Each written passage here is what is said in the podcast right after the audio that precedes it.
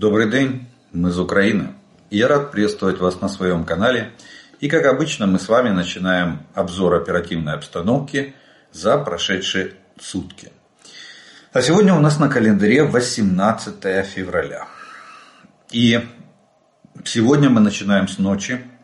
Ночь прошла неспокойно. Враг атаковал, опять атаковал, возобновил ночные атаки нашей страны э, воздушными средствами нападения а именно а, российские оккупационные войска атаковали шестью зенитными управляемыми ракетами С-300 а, из Донецкой, э, Донецкой области, из временно оккупированных районов Донецкой области, тремя крылатыми ракетами Х-22 Воронежская область, э, это воздушного базирования, управляемой авиационной ракетой Х-59 с территории Запорожской области, тоже временно оккупированной врагами, а также четырьмя, 14 ударными беспилотниками типа Шахет-136-131. А, беспилотники, пуски осуществлялись из Приморско-Ахтарска а, и Курской области, то есть с двух направлений. К отражению воздушного нападения были привлечены зенитные ракетные подразделения и мобильные огневые группы воздушных сил и сил обороны Украины средства радиоэлектронной борьбы, расположенные на нашей территории. В результате боевой работы было сбито 12 шахедов э, из 14 и одна управляемая авиационная ракета Х-59 в пределах Черниговской, Сумской, Полтавской, Кировоградской и Днепропетровской областей.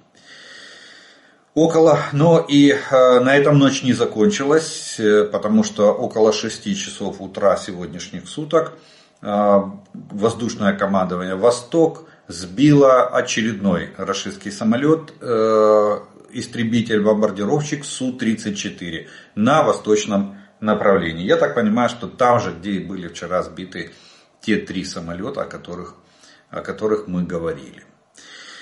Э, вот такая воздушная обстановка за прошедшую ночь. Ну а за прошедшие сутки на линии фронта произошло 82 боевых столкновения. То есть э, примерно уровень а, интенсивности боев сохраняется. Нет таких уже ожесточенных сражений, как это было позавчера в Авдеевке. Но тем не менее, всего враг нанес 13 ракетных ударов, 104 авиационных удара, совершил 169 обстрелов из реактивных систем залпового огня по позициям наших войск и населенным пунктам в прилегающей прифронтовой полосе. В результате этих террористических атак, к сожалению, есть раненые и погибшие среди гражданского населения а также повреждения и разрушения получили как жилой фонд, так и другие объекты критической инфраструктуры. Авиационные удары российской авиации наносились в основном в Харьковской, Луганской, Донецкой и Запорожской областях. А вот под артиллерийский огонь вражеской артиллерии попало более 100 населенных пунктов. И здесь география практически полная. Всей линии соприкосновения с врагами как по государственной границе, так и по линии фронта, а именно Черниговская, Сумская, Харьковская, Луганская, Донецкая, Запорожская, Днепропетровская, Херсонская и Николаевская области. Далее пройдемся по зонам ответственности. И первая у нас идет зона ответственности оперативно-стратегической группы войск «Север». На Волынском и Полесском направлениях тут обстановка не меняется она стабильная и контролируемая с нашей стороны. Э, а вот на Северском и Слобожанском направлениях тоже особых изменений в обстановке нет, но э, ситуация здесь более напряженная. Начиная от применения авиации в Харьковской области, э, так и артиллерийские обстрелы во всех трех областях, в Сумской, Черниговской и Харьковской, приграничных районах, со стороны сопредельного государства вражеской России. Вот, э, попытки проводить диверсионно-разведывательную деятельность на нашей территории и э, строительство линии обороны на, вдоль государственной границы с Украиной на территории Российской Федерации. Мы проводим абсолютно зеркальные методы и действия, то есть мы э, проводим контрдиверсионную деятельность на нашей территории, усиливаем в инженерном отношении оборонительные рубежи на нашей государственной границе. Ну и по возможности наша артиллерия ведет контрбатарейную борьбу с огневыми средствами противника, обстреливающими нашу территорию. Далее у нас идет зона ответственности группы войск Хортица, Купенское направление. Здесь э, более-менее э, ситуация поутихла немножко. На наступательных действиях противник практически не вел. Э, в основном были позиционные бои, перестрелки и обмен артиллерийскими ударами. А так ситуация, фронт остается без изменений, ситуация тоже остается без изменений измен... линия фронта без изменений. Лиманское направление. Вот здесь враг активизировался довольно сильно. Э, пытался возобновить наступательные действия в районе населенных пунктов Терны, Ямполевка, Торская и э, Белогоровка. Практически бросил в бой более-менее свежие силы до мотострелковой дивизии. Э, пытались э, продавить нашу оборону, прорвать 12 атак противника. Э, было, было зафиксировано нашими войсками на всем оперативном направлении. Но ни одна из атак не увенчалась успехом. Враг понес потери и отошел на исходные рубежи. Ну, тем не менее, видите, они начинают пытаться искать новое направление, где сосредоточить основные усилия. Хотя на Авдеевском еще, еще ничего не закончилось. Изменение линии фронта и враг пытается продолжать э, наступательные действия. Но тем не менее, Лиманское уже активизировалось направление. На Бахмутском направлении здесь силы обороны отразили 14 атак противника, тоже высокая интенсивность боев. Некоторые э, Z-военкоры пишут, что российские войска пытаются прорываться на Часов Яр, хотя до него еще очень далеко. Ну и э, не скажу, что на сегодняшний день они э, скоординировали или сфокусировали все усилия на прорыве в сторону Часова Яра. Нет. Э, наоборот, они растянулись, вот 14 атак, но они происходят вблизи Ивановского, Клещиевки, Андреевки, э, Донецкой области, а это больше южный фланг Бахмутского направления, чем э, только от Ивановского можно продвигаться в сторону Часового Яра. Северный, северный фланг Бахмутского направления более-менее стабилен, был прошедшие сутки, и там от большой боевой активности враг не проявлял. Далее у нас идет э, зона ответственности группы войск Таврия. И тут э, начинается она с Авдеевского направления. Хотя, на мой взгляд, уже, наверное, надо менять название, так как населенный пункт Авдеевка э, был оставлен нашими войсками. И то, что я и говорил, враг не останавливается. 14 атак оккупантов было предпринято за прошедшие сутки. Противник пытается продвигаться в направлении Ласточкина а, и в направлении Бердичи. В направлении Бердичи имел частичный успех и а, продвинулся в глубину нашей, э, нашей обороны. Но здесь э, вполне, вполне возможные прорывы или частичные успехи со стороны врага, потому что фактически они используют прием на плечах отступающего противника а, с активным преследованием. То есть они не отстают от наших войск, а стараются максимально преследовать наши войска. И тут остановиться и закрепиться на рубеже, которого, как оказалось, особо-то и нету. Готовность инженерных э, сооружений оказалась довольно низкая по линии обороны. Поэтому наша пехота опять хватается за лопаты и пытается рыть оборонительные рубежи. Вот. Но и что способствует, что не способствует э, довольно серьезно, серьезной возможности развернуться и начать оказывать сопротивление преследующему нас противнику. Поэтому, поэтому 14 атак предпринял враг за прошедшие сутки на Авдеевском направлении с, э, с целью продвинуться как можно глубже в нашу оборону. Но они хотят выровнять линию фронта. Если на карту посмотрите, там еще остается выступ, в, наш выступ на, в, сторону, в сторону Авдеевки. Вот они его хотят до конца срезать. Ну, кстати, надо отметить, что институт, э, американский институт изучения войны, посмотрев на всю эту ситуацию вокруг Авдеевки, пришел к выводу, что а, авиация, преимущество в воздухе, это был решающий фактор в последние дни обороны Авдеевки. А, похоже, что российские войска временно установили ограниченное и локализованное преимущество в воздухе и смогли предоставить наземным войскам непосредственную поддержку в последние дни наступательной операции по захвату Авдеевки. По всей вероятности, это впервые, когда рашистские силы сделали это в Украине.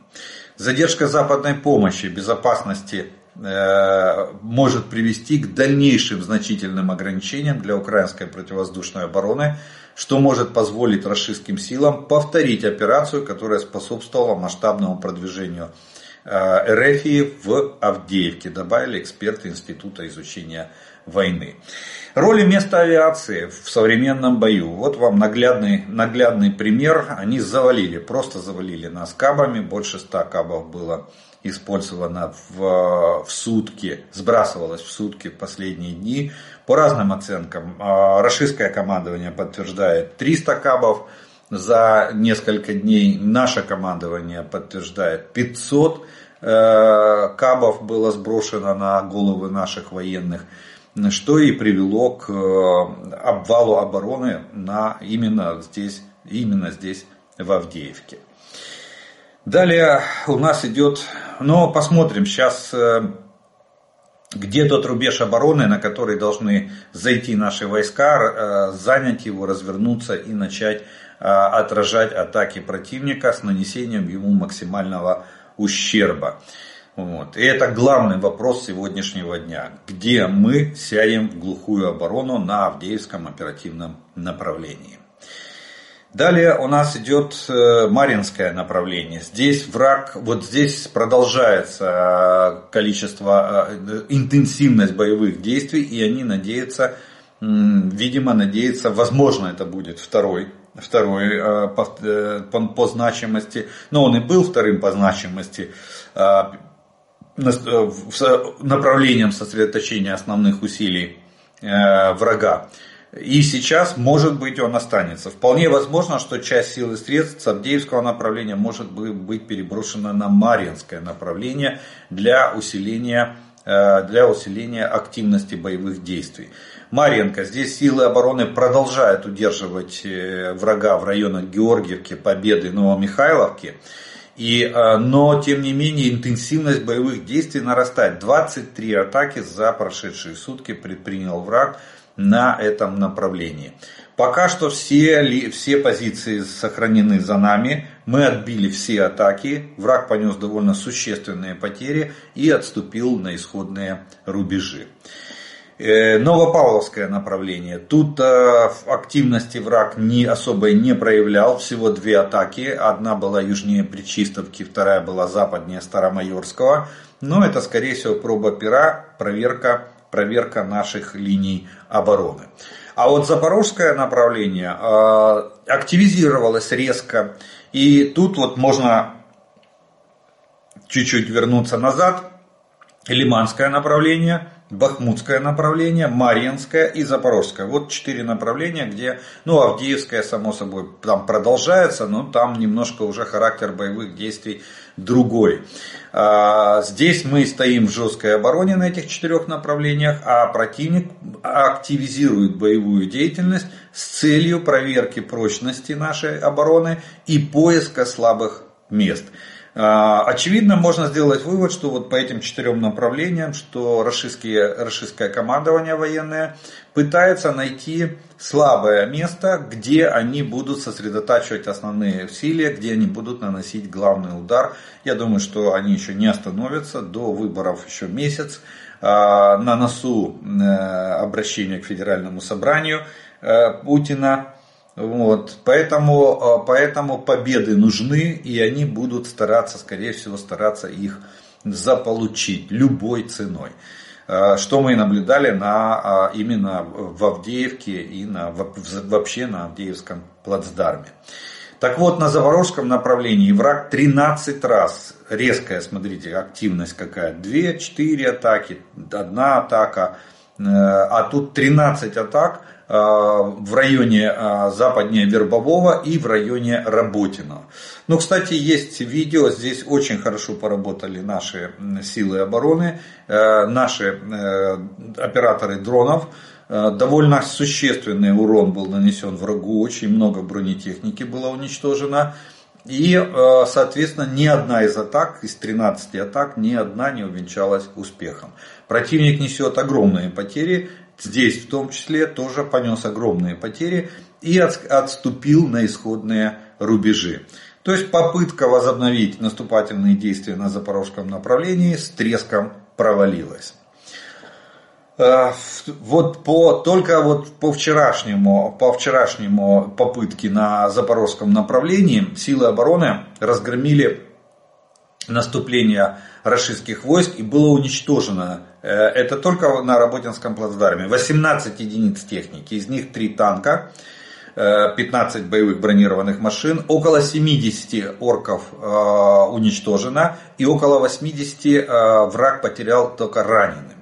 После наступления э, россияне отошли на прежние позиции. В наступлении было задействовано 30 единиц бронетехники и огромное количество личного состава. Вот эта вся броня, 30 единиц, которая ехала, а, она вся везла на себе э, личный состав. Они спешились, начали штурмовые действия. В результате больше половины техники потеряли 18 единиц. Ну и по личному составу, я так понимаю, тоже около 50% потерь они понесли.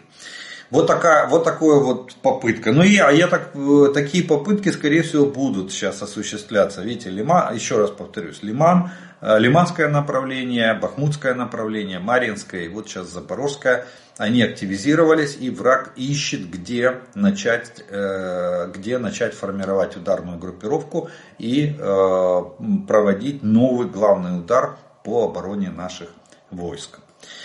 Далее у нас с вами остается зона ответственности оперативно-стратегической группы войск Одесса. И здесь Херсонское направление. Силы обороны Украины продолжают удерживать позиции и отражать штурмы оккупантов на левом берегу Днепра. Хотя активность тут немножко снизилась. Два штурма было предпринято со стороны расистов. А, в результате, кстати, они потеряли две позиции. Э, в результате штурмов. Видите как, пошли, пошли вроде бы на штурм, в результате откатились так, что потеряли еще две позиции в районе населенного пункта Крынки.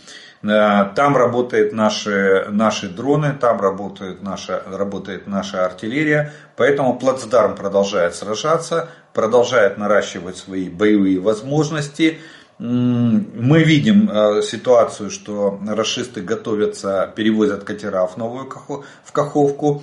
И с целью, э, с целью, скорее всего, начать операцию по, со стороны Днепра на, на воде, на водной глади по зачистке островов русла Днепра от наших, наших войск. Но мы это уже все отслеживаем, и как только катера выйдут, мы сразу же начнем с ними а, огневую борьбу. Тем более, что возможность вести боевые действия есть как днем, так и ночью. То есть дроны есть с тепловизорами и прекрасно. Вот они, кстати, на штурмах наших позиций на левом берегу чаще стали применять тактику ночных вылазок.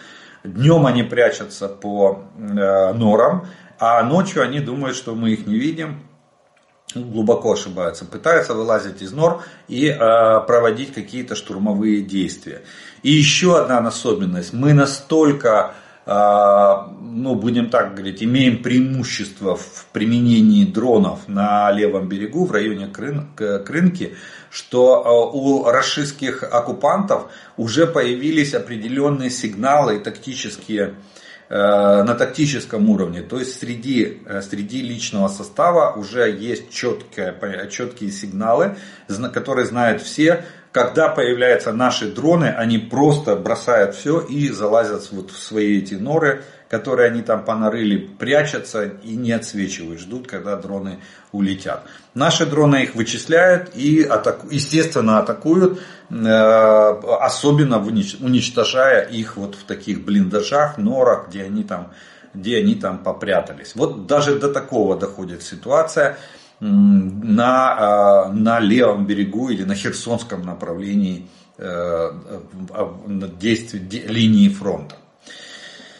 Далее, за прошедшие сутки авиация сил обороны Украины нанесла удары по 14 районам сосредоточения личного состава, трем зенитно-ракетным комплексам противника, а также ну, утром сегодня, как уже говорится, был сбит э, истребитель-бомбардировщик Су-34. Подразделения ракетных войск и артиллерии нанесли удары по одному району сосредоточения личного состава и техники врага, двум пунктам управления войсками, четырем, э, четырем районам огневых позиций артиллерии, четырем складам боеприпасов э, и одной станции радиоэлектронной борьбы противника.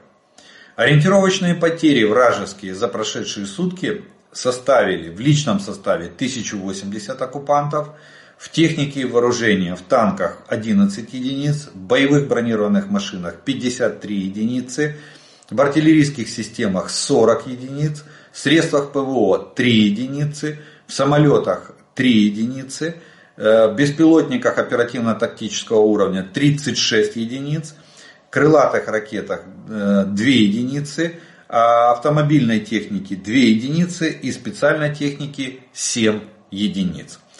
Вот такие потери понес враг за, прошедшие сутки благодаря усилиям сил обороны Украины. И на всех оперативных направлениях и на линии фронта от Сватова до Олешек.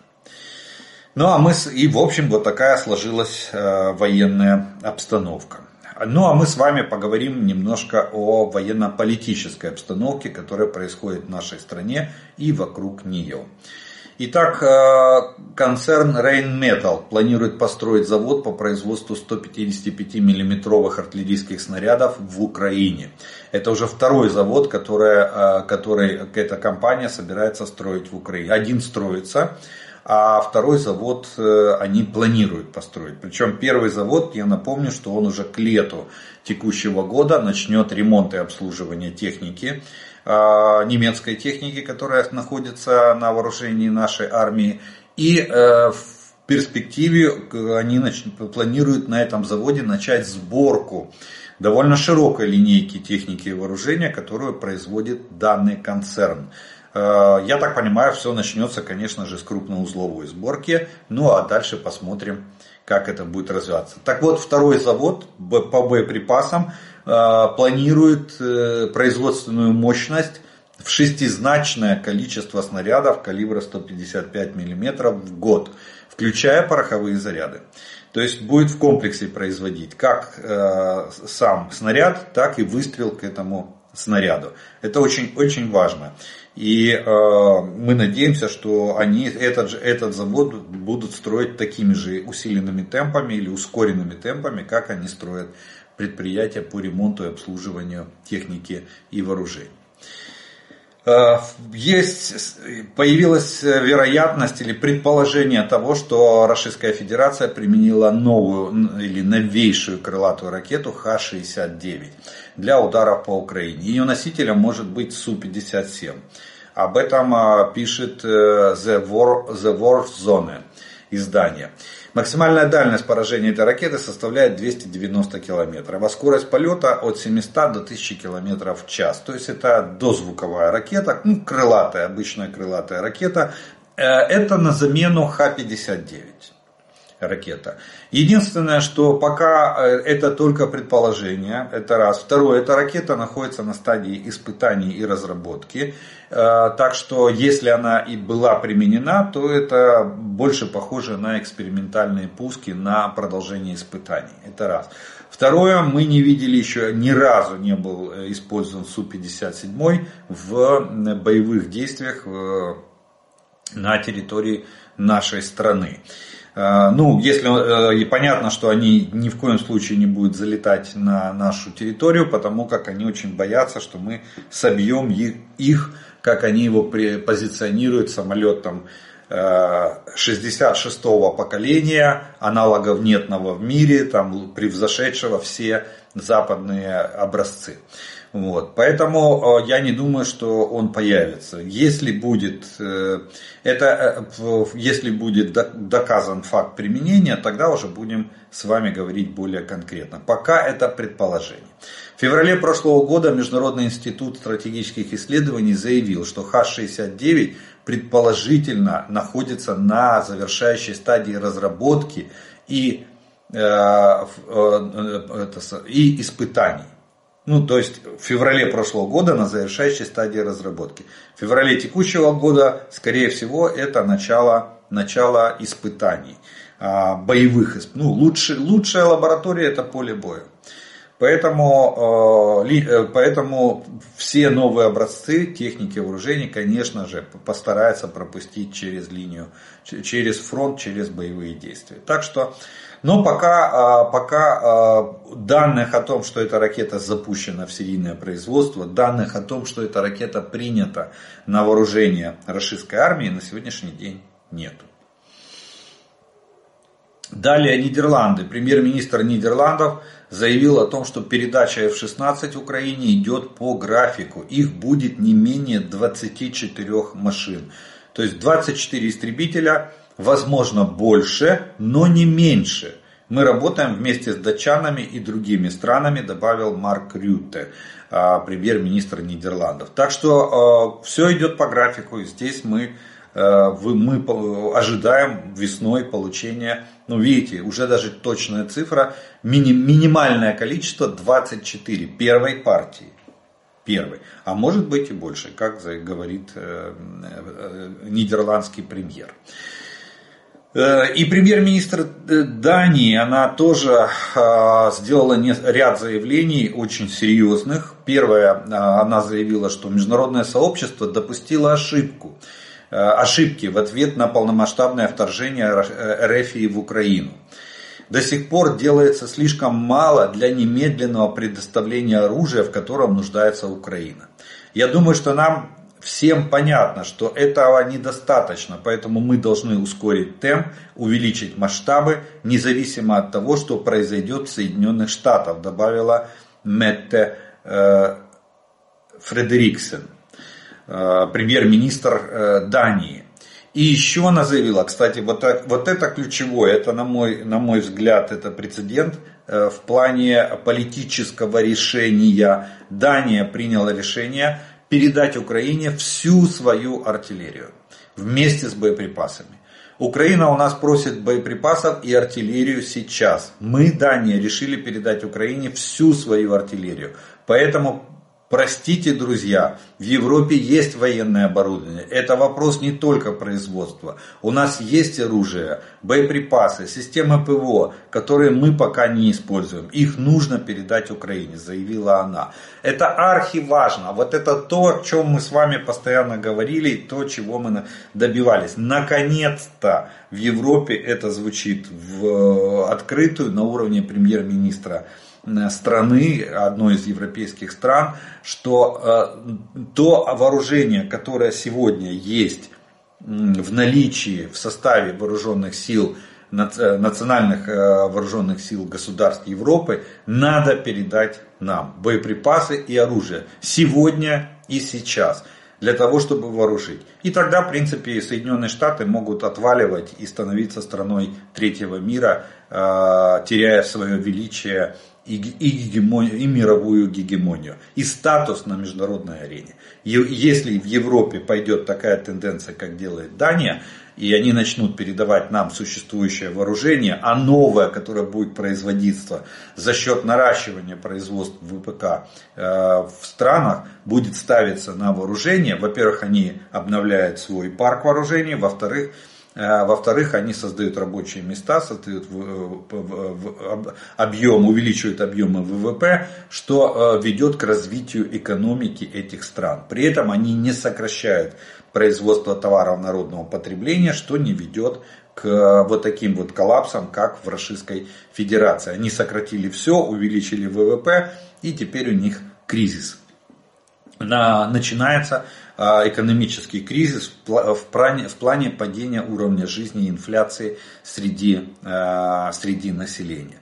Так что ждем и другие страны. А тем более, видите, она, а, премьер-министр Дании, она дала посыл для европейских политиков, что задумайтесь. То, что мы и говорили, вот баланс между тем, отдать сейчас имеющееся и производить новое, и либо производить новое и потихонечку ждать производства и потихонечку отдавать. Все-таки здравый смысл в Европе побеждает. Польша. Э, в Польше э, очень интересная сложилась ситуация. Ну, я бы сказал, даже непонятная, требующая, наверное, уже политических ответов со стороны руководства Польши.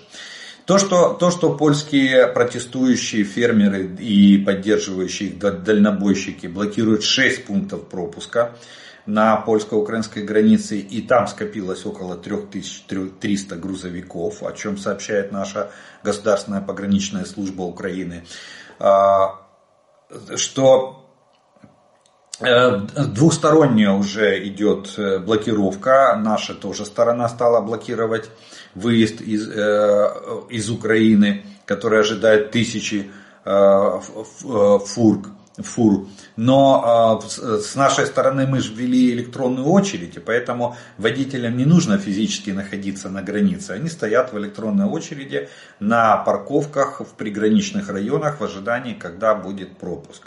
Но тут начинают выясняться совсем другие вещи. Дело в том, что э, Польша потребляет не только украинское зерно. Вот наш, от нашего зерна они пытаются отбиться. Но Украина поставила за 23 год, Украина поставила в Польшу всего-навсего 4,3 миллиона тонн зерновых культур. И это вызвало вот такую шквал протеста. А Российская Федерация за 23 год поставила в Польшу 12 миллионов тонн. Именно российского зерна. И получается, что Польша 12 миллионов тонн российского зерна не пугает фермеров о том, что это демпинг ценами и пересыщение э, польского рынка российским зерном. А 4 миллиона тонн ввезенного из Украины почему-то стали поперек горла польским фермерам и польским дальнобойщикам. Очень интересный а,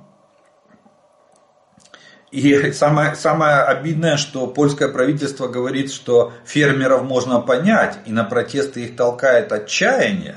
А, также границы с Украиной блокируют и дальнобойщики против льготных условий Европейского Союза для фур из Украины. Ну тогда вопрос, подождите, вы на чьей стороне, ребята? Вы 12 миллионов тонн потребили российского зерна, и это вам не стало поперек горла. Это не толкнуло фермеров на отчаяние а 4 миллиона тонн из Украины вас толкнули на отчаяние. Вот, такая, вот такие вот, оказывается, выясняется, ну посмотрим, будем ждать от э, Дональда Туска объяснений, тут ну, нужно уже, ну, нужны уже официальные объяснения от премьер-министра страны, я имею в виду Польши, относительно такого поведения само, самого государства, что они закупают российское зерно и отказываются, а блокируют поставки украинского зерна. Далее, Палата представителей Соединенных Штатов, ну, возможно, проголосует за пакет помощи Украины не раньше середины марта. А, не хочу говорить от имени спикера, но я думаю, что он хочет сначала пройти через процесс ассигнований, который при, приведет нас к 8 марта, а затем заняться дополнительными выделениями средств, заявил представитель комитета, председатель комитета по иностранным делам Конгресса Майк Маккол. Ну, а, что скажу, демократическая партия показала свое настоящее лицо. Фактически они сделали подарок Путину, подарили ему Авдеевку, потому что, видите, благодаря отсутствию превосход... точнее, а, да, отсутствию паритета в воздухе, а, благодаря дефициту боеприпасов, которое создали, создалось из-за срыва поставок со стороны Соединенных Штатов, и сейчас, оттягивая выделение средств, чтобы, не дай бог, до выборов в Российской Федерации, чтобы ни Путину ничем не, не мы не подпортили выборы. Потому что наличие боеприпасов может дать нам возможность проведения контрнаступательных действий и разгрому российских войск на поле, на поле боя. Вот, вот такие вот демократы, и вашим, и нашим. Видимо, хотят и признать легитимность Путина. И, кстати, Джо Байден так высказался скользко по поводу Навального. То есть они это проглотят, никаких не будет э, последствий для России. Э, он отказался, Байден отказался фактически от своих слов, сказав, что э, про, про серьезные последствия для Российской Федерации он говорил три года назад. За эти три года Америка якобы авансом наказала Россию за э, в случае, если Навальный умрет в тюрьме. Навальный умер в тюрьме, ну и Байден сказал, так мы же уже их наказали, больше не надо. И зато сделали подарок, еще раз повторю, подарок Путину, полностью связав наши, нам руки и ослабив наши боевые потенциалы в ходе ведения боевых действий за счет срыва выделения средств и поставок техники и вооружений. При этом Э, при этом э, диверсификация поставок э, через Европейский Союз или страны Европы, она только сейчас начинает набирать обороты и только сейчас мы пытаемся восстановить то, что, то, что мы потеряли в результате вот таких политических дрязгов в Соединенных Штатах. То есть демократическая партия, на мой взгляд, начинает расписываться в полной несостоятельности. В плане решения как внутриполитических проблем, так и внешнеполитических проблем. Ну что ж, значит Америка больше не, вели... становится более невеликой страной. Далее Соединенные Штаты э, пытаются передать Украине первые 500 тысяч долларов от замороженных российских активов через Эстонию. Э, об этом заявил заместитель генерального прокурора США э, Монако, это фамилия, это не регион. Это решение является историческим, поскольку это первая передача российских конфискованных активов через третью страну. Вместе с конфискацией денег в Соединенных Штатах обвинили 6 человек в нарушении экспортного контроля и отмывании денег. В соглашении отмечается, что Эстония направит конфискованные деньги для запуска проекта по оценке ущерба, причиненного э, Российской Федерации энергосистеме Украины. То есть, как мы и говорили, эти, эти проценты пока что идут на восстановление. Слава Богу, хоть здесь, в этих договоренностях, США остаются пока э, приверженцами того, что они заявляли ранее. И вдогонку к этому решению главы э, Министерства иностранных дел Большой Семерки пообещали удерживать активы Российской Федерации, пока Москва не выплатит полностью компенсацию Украине за нанесенный ущерб.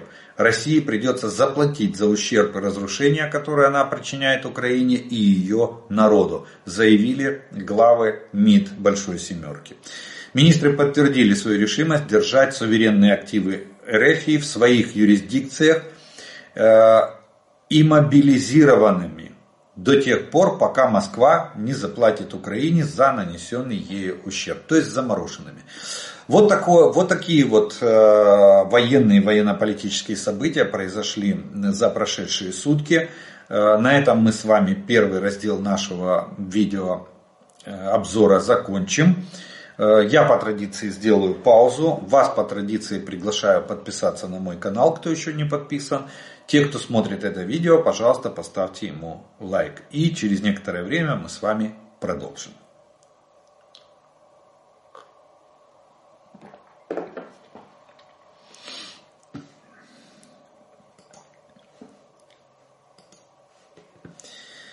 А продолжим мы, э, как обычно, по традиции, это ответом на те вопросы, которые вы прислали э, к предыдущим видео. И э, первым вопросом, первым вопросом сегодняшнего дня прозвучит следующий. З однієї сторони, ви кажете, що Європа не має можливості надати нам такий необхідний обсяг зброї, як повинні були надати Сполучені Штати. З іншого, чому керівництво держави не завбачило такий варіант, що Сполучені Штати затримують поставку, і не розробило іншого плану поставок. Але звідки, хто замість Сполучених Штатів може надати таку кількість озброєння? Так в чому міг би полягати запасний варіант? Запасной вариант мог, мог э, состоять в, во-первых, диверсификации поставок, что, что не все Соединенных Штатов, можно было договариваться со странами Европы в том числе заранее и с другими странами. Поверьте, в мире очень много стран, которые на, на, имеют большие накопления вооружений. Э, можно было заключать контракты и на вот эти грантовые деньги э, закупа, ими оплачивать э, эти контракты. Или брать кредиты, если такая, такая была в этом необходимость. А у нас получилось, что с 15 по 22 год мы сначала проводили а, показушно-выставочные мероприятия, то есть там поставили 100, 100 э, пусковых стугна на Софиевской площади и сказали, что мы перевооружили все вооруженные силы. Э, катали, э, произвели 10 бронемашин нового образца, прокатили их на параде, говорим, вот у нас уже все есть. Э, разработали для Саудовской Аравии ОТРК и тоже пустили его по Хрещатику. И сказали, вот смотрите, какой ОТРК у нас есть. У нас есть. Забыв добавить, что мы не правообладатели этого комплекса. А с 2019 года мы вообще сворачивали все военные программы. Ракетные программы были многие свернуты и готовились на шашлыки. Вот поэтому и не, не было запасного варианта. А запасной вариант мог бы быть развитие собственного производства, накопление военно-технических э, э, запасов, как в боеприпасах, так и в, э, в вооружении. Какие проблемы были при работающем заводе Малышева пропустить весь боевой состав, это 850 танков, через завод Малышева и модернизировать их до последней версии. Никакого, никаких проблем не было. Какая была проблема купить не одну конвейерную линию, а 10 для производства артиллерийских боеприпасов и запустить их в массовое производство, особенно на фоне горевших складов. Пять лет жгли базы и арсеналы. Э, сколько там сгорело боеприпасов, сказать не может сегодня никто. И сегодня что у нас? Главная проблема – боеприпасы. А, поэтому вот такой вот мог бы быть запасной вариант. Э, за 7 лет с 15 по 22 э, год э, сколько мы заключили договоров о военно-техническом сотрудничестве с любой страной? Ни одного. Сколько мы подписали союзнических обязательств с другими странами? Ни одного. Вот вам ответ. Вот это, это, это что могло бы быть запасным вариантом и ответ на, на, на ваш вопрос. Э, чем отличаются договора, э, эти договора, ну имеется в виду, наверное, о гарантиях безопасности, от Будапештского меморандума? Никаких обязательств, только благие намерения. Э, так, смотрите, эти договора, они, э, они имеют двойную, двойную составляющую. Первое, это договора долгосрочные, как минимум на 10 лет. Они подписываются о военно-техническом сотрудничестве между Украиной и той страной, которая этот договор подписывает.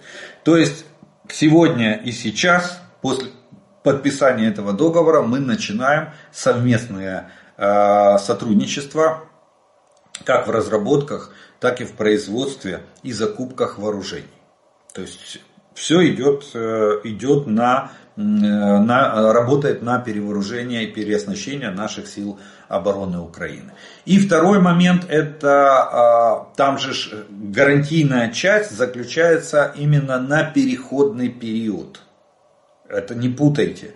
Этот договор работает э, минимум на 10 лет, но гарантийная часть распространяется исключительно на переходный период. Что такое переходный период? Это после нашей перемоги в цій війні, когда она будет зафиксирована, как она будет зафиксирована, пока мы об этом не говорим, но когда будет зафиксирована перемога э, в этой войне, наступает переходный период. С этого момента Украина начинает свой путь в, э, по вступлению в альянс. Нам обещали, и это уже вроде как закреплено решением саммита, что у нас будет ускоренная процедура, как у Финляндии и Швеции. То есть нас, нам не надо будет там план подготовки членства э, получать, потом выполнять, потом что-то делать, будет ускоренная процедура. Так вот, с момента фиксации окончания или перемоги, нашей перемоги в этой войне до момента вступления в НАТО, в случае возникновения кризисной ситуации, страны, э, вот эти страны-гаранты начинают с нами консультации и э, обязуются, обязуются поставить необходимое вооружение и технику для э, недопущения этой кризисной ситуации, либо ее, ее ликвидации. Вот в чем разница. В Будапештском меморандуме просто написано, что гарантирует безопасность в случае в случае угро... это самое, нарушения суверенитета или территориальной целостности со стороны ядерной державы. Там очень много нюансов э, было. И все, и больше ничего не написано. Тоже там начинаются консультации. Вот. А, но в, а здесь уже конкретно написано, что именно на переходный период. Поэтому вы не путайте, что этот договор, он, он начинает действовать сейчас, но только в, одно, в одностороннем, точнее в первичном своем варианте, это сотрудничество в военно-технической сфере. А уже гарантии безопасности начинают действовать с момента, с момента фиксации окончания, э, окончания войны. Есть вопрос, можем ли мы вернуть некоторое количество танков и на эти деньги закупать ударные дроны и в один момент э, запустить рой с корректировкой детонации даже при, э, при подбитии. Думаю, только, э, только так чесаться начнут.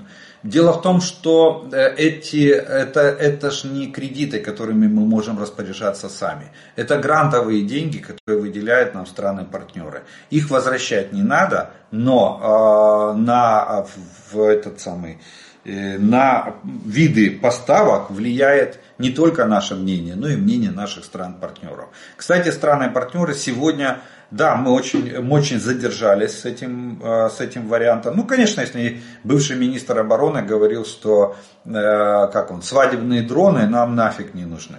Э, а сегодня, а сегодня мы уже там всей страной даже на коленке в гаражах паяем платы и собираем, собираем дроны. Кстати, государство наше так до сих пор и не раскачалось. Вообще Федоров там шокировал своим выступлением в Мюнхене, сказал, что предложив Западу купить у нас, для нас миллион дронов. Куда же дели 40 миллиардов? выделены на дроны вообще гривен. Вообще на сегодняшний день становится туда загадкой. Тай, тайной 23 года. Главной тайной э, Федорова в 23 году. Вот. Поэтому э, западные страны-партнеры сейчас очень активно отреагировали на, и они готовы предоставлять нам дроны. Видите, даже пообещали миллион дронов до конца года поставить нашим вооруженным силам.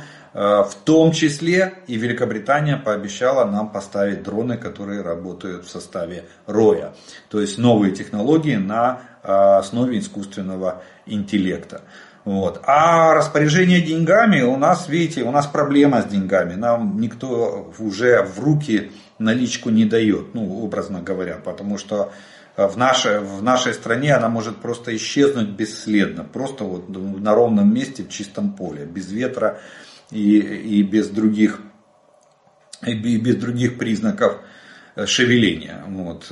Поэтому нам дают техникой и вооружением, учитывая наши пожелания и запросы. Учитывая.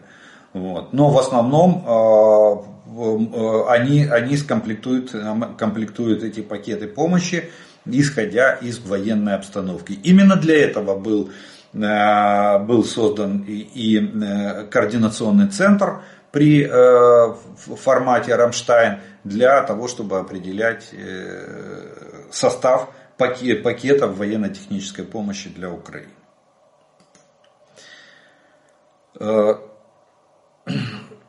Очень хотелось бы узнать такую, на мой взгляд, весьма важную вещь. Сохраняется ли в составе расчета, скажем, 122 миллиметровой пушки заряжающий и подносчик, либо же их заменила автоматика? Ну, смотрите, э, не, а сохраняется, конечно, никакая автоматика. Откуда автоматика э, на сегодняшний день? Дело в том, что не изменились экипажи на западных образцах э, вооружений. Там экипажи составляют всего несколько человек, там два, максимум три, ну, допустим, Арчер два человека. Но есть образцы техники, в которых э, количество э, экипажа остается прежним, шесть человек, это расчет. И в том числе есть и заряжающие, и, э, ну они не подносчики, они заряжающие. Первый номер, там, четвертый, пятый, пятый, шестой номера, как правило, расчета идут, это заряжающие. Они формируют заряд, они устанавливают э, дистанционный взрыватель, установку, вот, и они подносят эти боеприпасы для заряжания в ствол.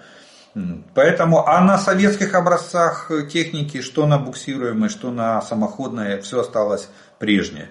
Единственная самоходная артиллерия старого советского образца отличается от западной тем, что, смотрите, западная артиллерия рассчитана, самоходная артиллерия, э, с э, с автомат... а как правило, либо башня идет необитаемая автоматическая, либо, э, либо расчет, э, который находится в башне, он минимальный, там три человека, и они в полуавтоматическом режиме осуществляют заряжание, заряжание этой, э, этой артиллерийской системы. И при этом основной вид стрельбы для самоходной артиллерии остается, считается с боеукладки.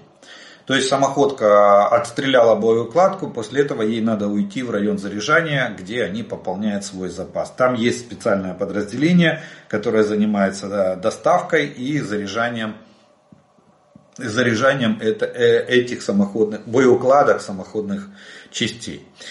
В советской артиллерии, да и в наших постулатах, я надеюсь, это будет поменяно, но пока еще по старому советскому боевому уставу э, самоходная артиллерия должна вести огонь только с грунта.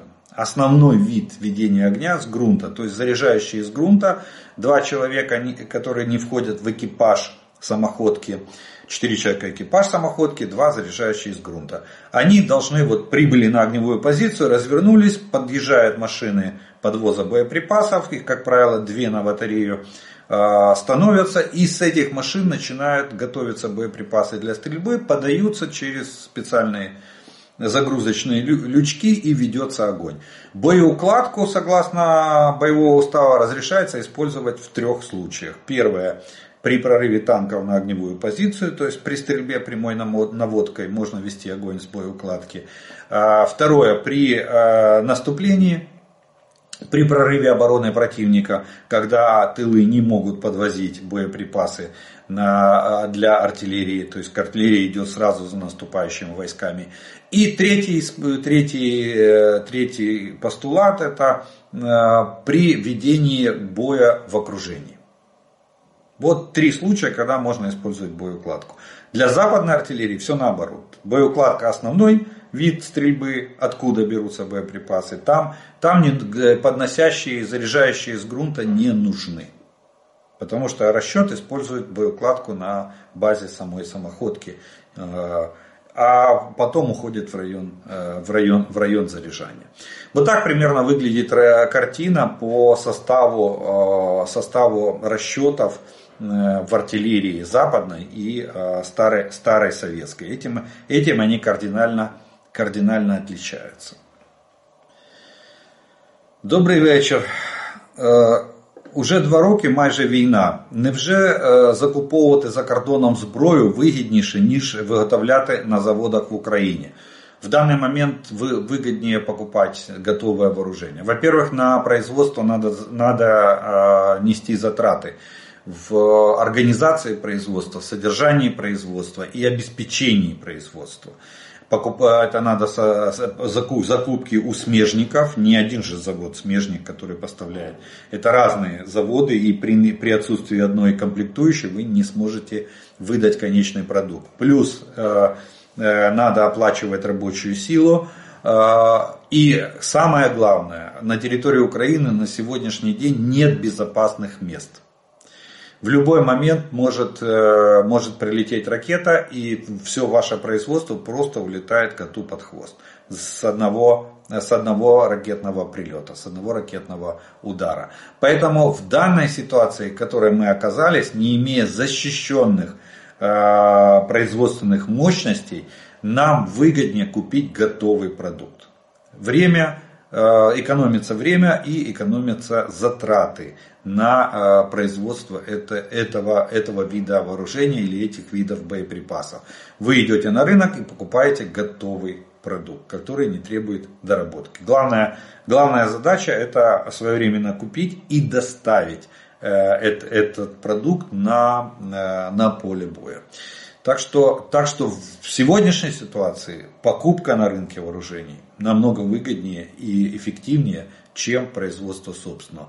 Но собственное тоже надо наращивать по мере возможностей, для того, чтобы э, не быть полностью... Э, смотрите, должна быть цель э, правительства, должна быть на сегодняшний день, главная цель правительства, максимальный уход от прямой зависимости внешних поставок.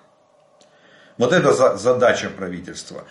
Она требует средств и времени, но она должна решаться была с первого дня начала войны. Вообще она должна была решаться заранее, но хотя бы с первого дня начала этой, э, этого массированного вторжения российских войск Российской Федерации в Украину.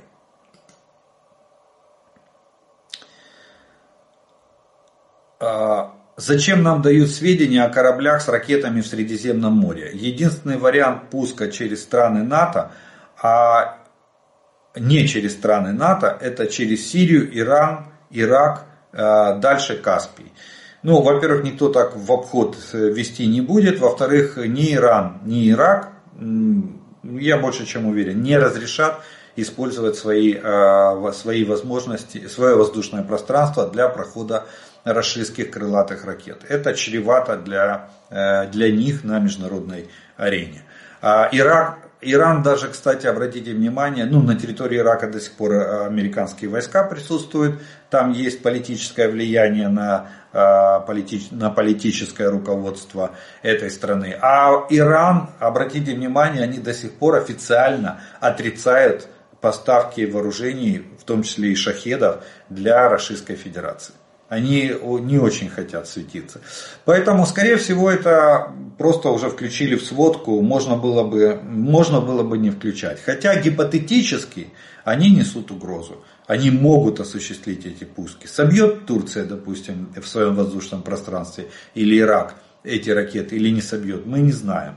Но, э, но пустить Россия может. Поэтому нам сообщают, что в Средиземном море есть тоже группировка российских войск. И, э, кстати, это, эти корабли с э, ракетами «Калибр», они просто не успели. Это на наше счастье, они просто не успели зайти в акваторию Черного моря. Турция закрыла для них проход согласно доктрине Монтрё. А, вот. И, и это нас э, в какой-то мере снизило нагрузку и боевую нагрузку и опасность для, для, для нашей страны.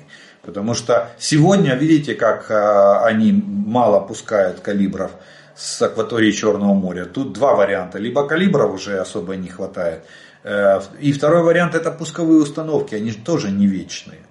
Они тоже имеют определенное количество настрела, а потом эту, эту пусковую установку надо ставить на регламентный ремонт и приводить ее в порядок вот, э, в ее в боевое состояние. Поэтому, поэтому на пока пусть будет. Будем просто имеем в виду э, и отслеживаем, э, и отслеживаем изменения ситуации, в том числе и в Средиземном море.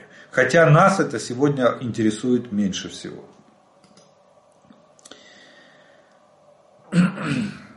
Я, конечно, не радиолюбитель, но если нет связи между дроном и оператором, его гасит рэп. Но при этом есть связь между дронами. Почему не сделать такой же канал с э, оператором, э, какой налажен между дронами? Или э, кто-то что-то не то говорит. Нет, все то, просто вопрос, вопрос связи с, с... Именно это и делают сегодня. Сегодня, я уже рассказывал, а, борьба с радиоэлектронными, э, с постановщиками радиоэлектронных помех российскими, она, она похожа на игру в кошки-мышки. Меняются частоты, меняются диапазоны, э, и то же самое делают расисты. Как только мы расходимся, удается удается найти свободный от помех диапазон, мы какое-то время работаем беспрепятственно. Потом э, пеленгаторы вычисляют э, частоты и, соответственно, Соответственно, начинается все сначала.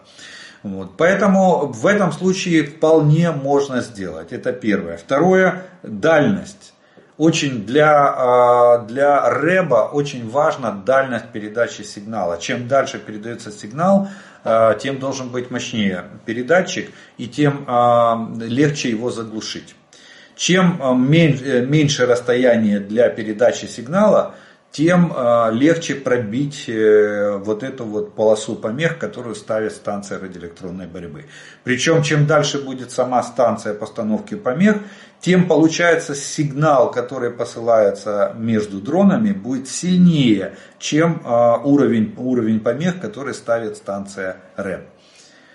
Вот в этом еще. А, а оператор может находиться за несколько десятков километров. И здесь э, станция РЭП будет передавливать своими помехами сигнал для оператора.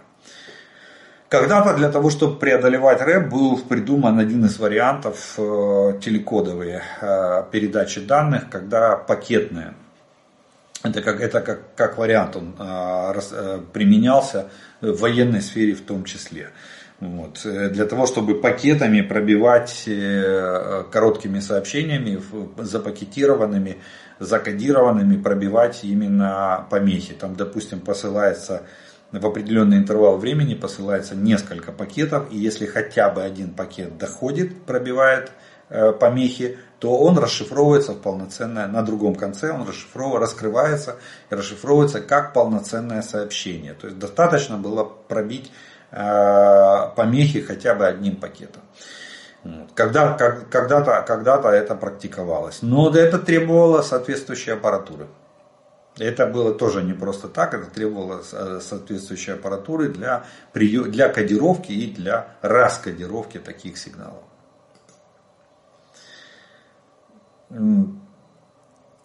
Пане Олег, на вашу думку, чому Молдова не вирішує питання з Придністров'ям? З З Росармією, яка там знаходиться. В ЗМІ кажуть, що Росія хоче розпочати якусь гібридну операцію в Молдові.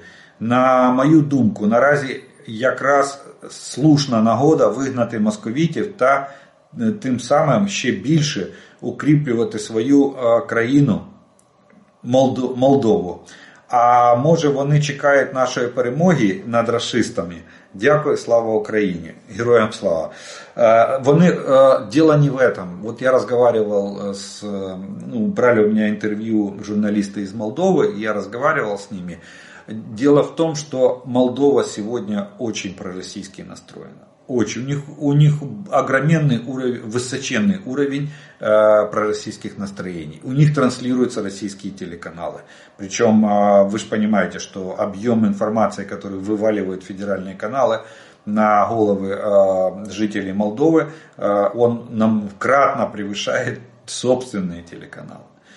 Вот. Поэтому на сегодняшний день не может руководство Молдовы встать и сказать, что давайте решим вопрос с Приднестровьем. Нет, там, к сожалению, не сформировано общественное мнение именно в таком контексте.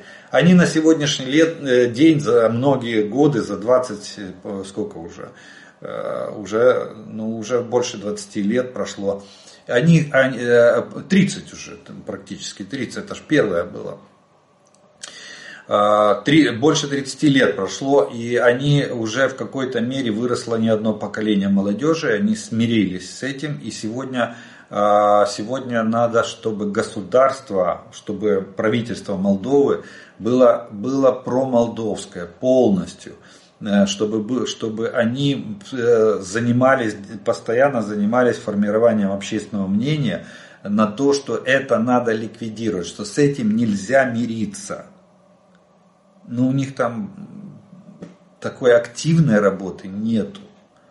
Нету. Тем более руководство стран, страны, э, вот только, только буквально более-менее там несколько, один был, по-моему, такой проевропейский настроенный президент, и сейчас вот пришла Майя Санду, она полностью такая проевропейская, да.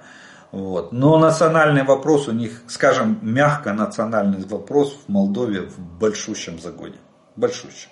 Кстати, они до сих пор покупают российскую нефть, российский газ.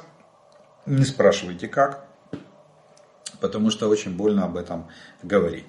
Вот. Э, и э, Молдова поставляет очень много товаров, своих товаров у них покупает Российская Федерация. То есть товарообмен между странами идет полным ходом, э, очень довольно высокий. И Россия, демпингуя ценовой политикой, пытается Э, пытается переломить ситуацию, экономическую ситуацию в свою пользу, чтобы не с Евросоюзом Молдова торговала, а торговала больше с Российской Федерацией.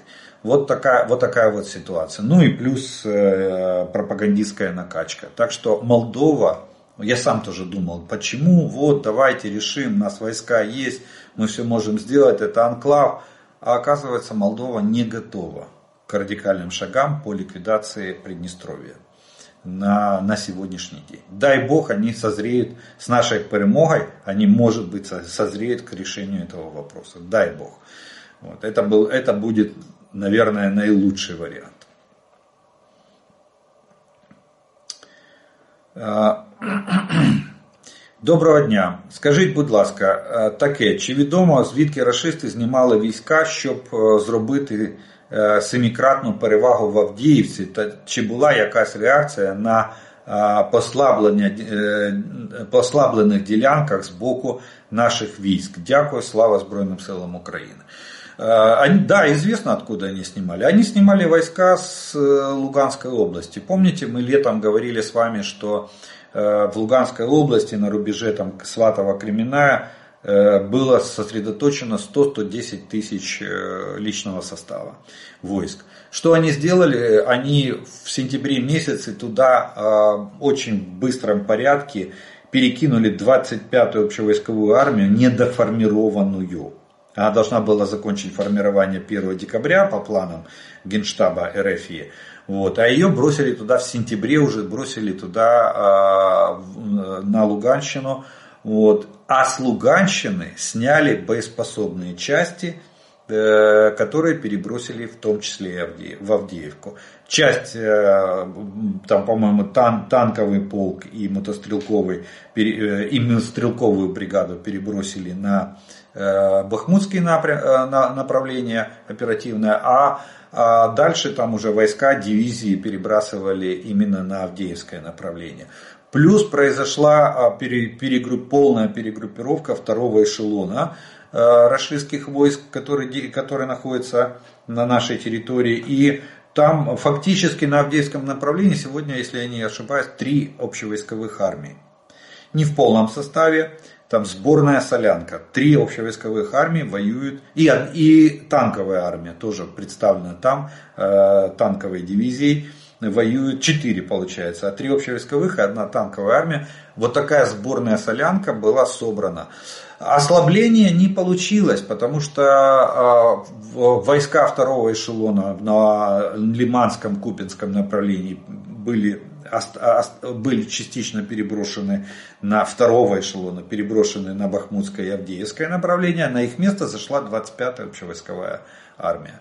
Вот и все. И она начала доукомплектовываться, и сейчас она вот эта 25-я армия, уже, уже сформированная, укомплектованная, она вот нам мотает нервы на, Луган, на Лиманском направлении. И сейчас мы наблюдаем а, опять возро, резко возросшую боевую активность до 12 атак э, в сутки, 12-14 атак в сутки со стороны вот этой 25-й армии.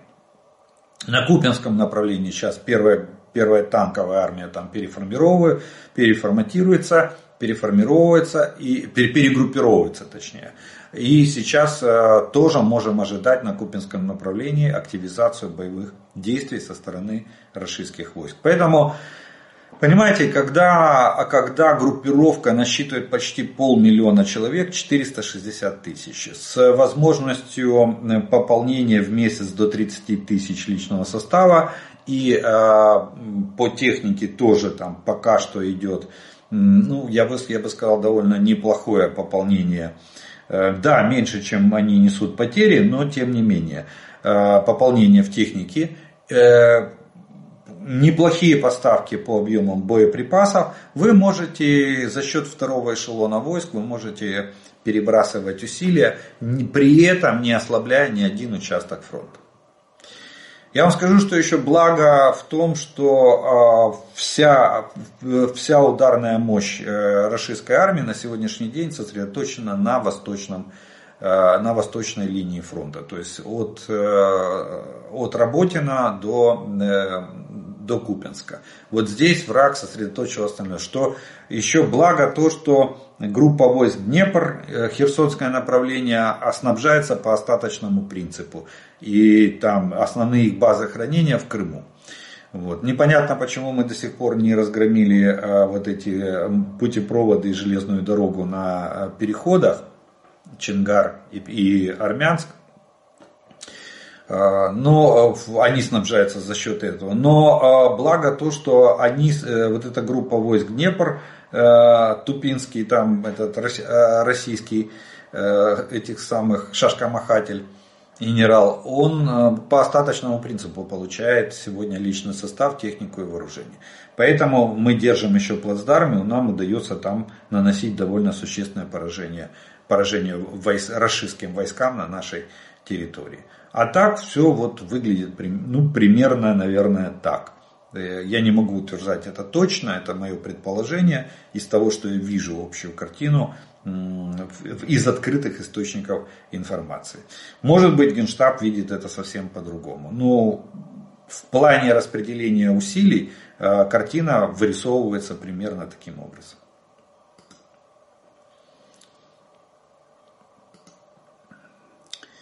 Ну, еще такой вопрос. Интересно, Байден всерьез надеется выиграть выборы, демонстрируя всему миру вот такую полную беспомощность в решении стратегических вопросов?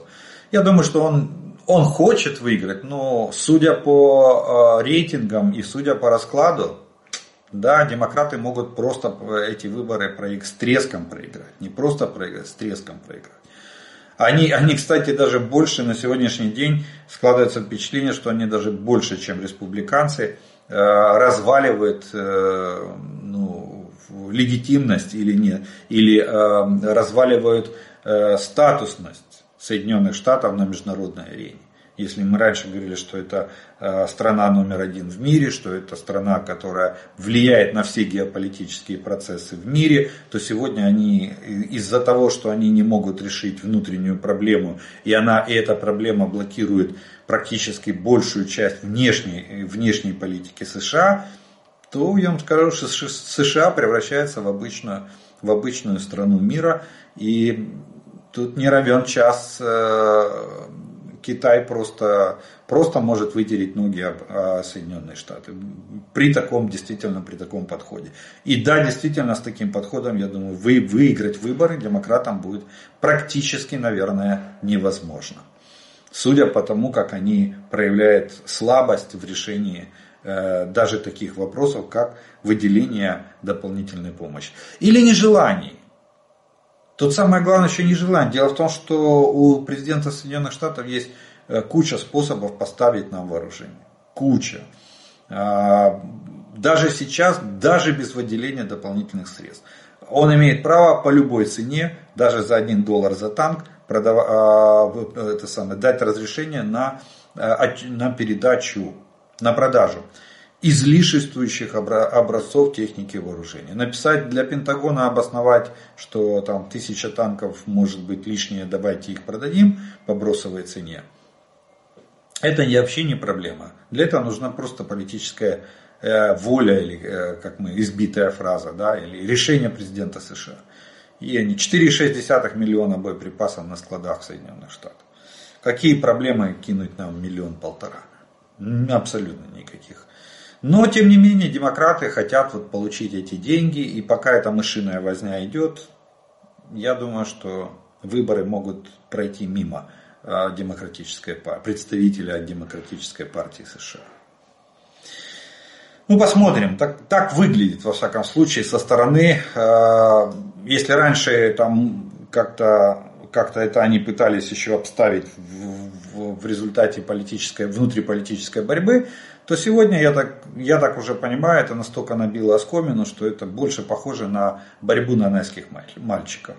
Вот, когда они толкаются с республиканцами, а в результате Путин получает дивиденды и э, получает неплохие шансы на на победу в этой войне. Заморозка конфликта в результате, в результате ослабления сил обороны Украины. Это победа Путина. Причем колоссальная победа, разгромная победа на, и возвращение на международную арену, восстановление его легитимности и э, э, увеличение политического веса России на международной арене. Ну и, а, и полное ослабление Соединенных Штатов. Кстати, то, что Соединенные Штаты ставят себе в задачу этой войны. Максимально ослабить Российскую Федерацию, выбить ее с геополитической арены. Пока что получается все с точностью да наоборот. Путин выбивает США с геополитической арены. Ну что ж, на этом мы с вами вторую часть нашего видеообзора закончим. И у нас остается третья часть.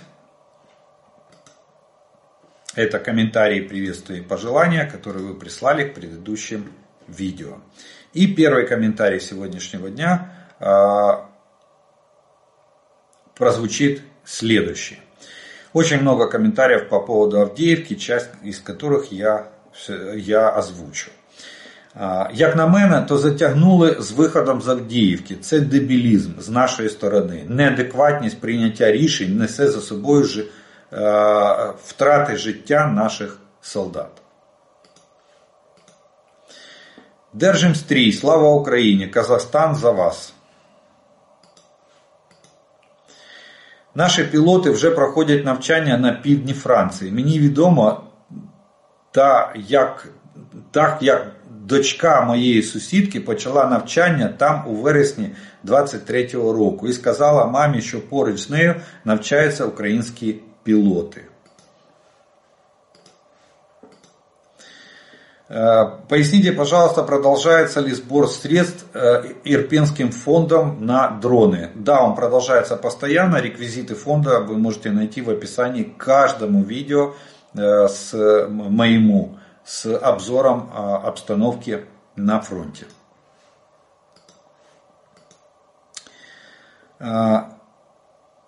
Тусентак и восклицательный знак.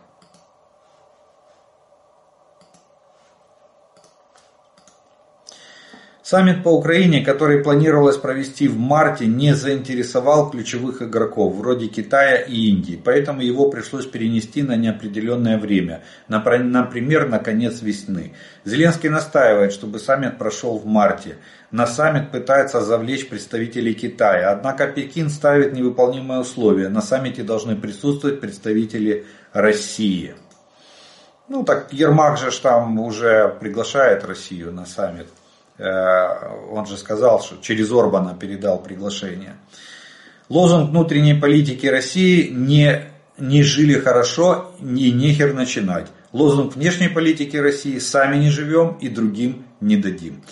Ну что ж, вот на, такой, на, такой, э, на таких политических лозунгах от имени а-ля Раша мы с вами закончим сегодняшний обзор обстановки за прошедшие сутки. Я благодарю вас за ваше внимание, за ваше время, что вы досмотрели до этого момента. Как всегда, приглашаю подписаться на мой канал э, тем, кто еще не подписан. Тем, кто смотрит это видео, пожалуйста, поставьте ему лайк. Тогда его смогут увидеть как можно больше людей. Ну а мы от себя добавлю слова благодарности спонсорам и тем, кто помогает моему каналу. Ну а ми з вами продовжуємо вірити в Сили оборони України. Перемога наша, слава Україні!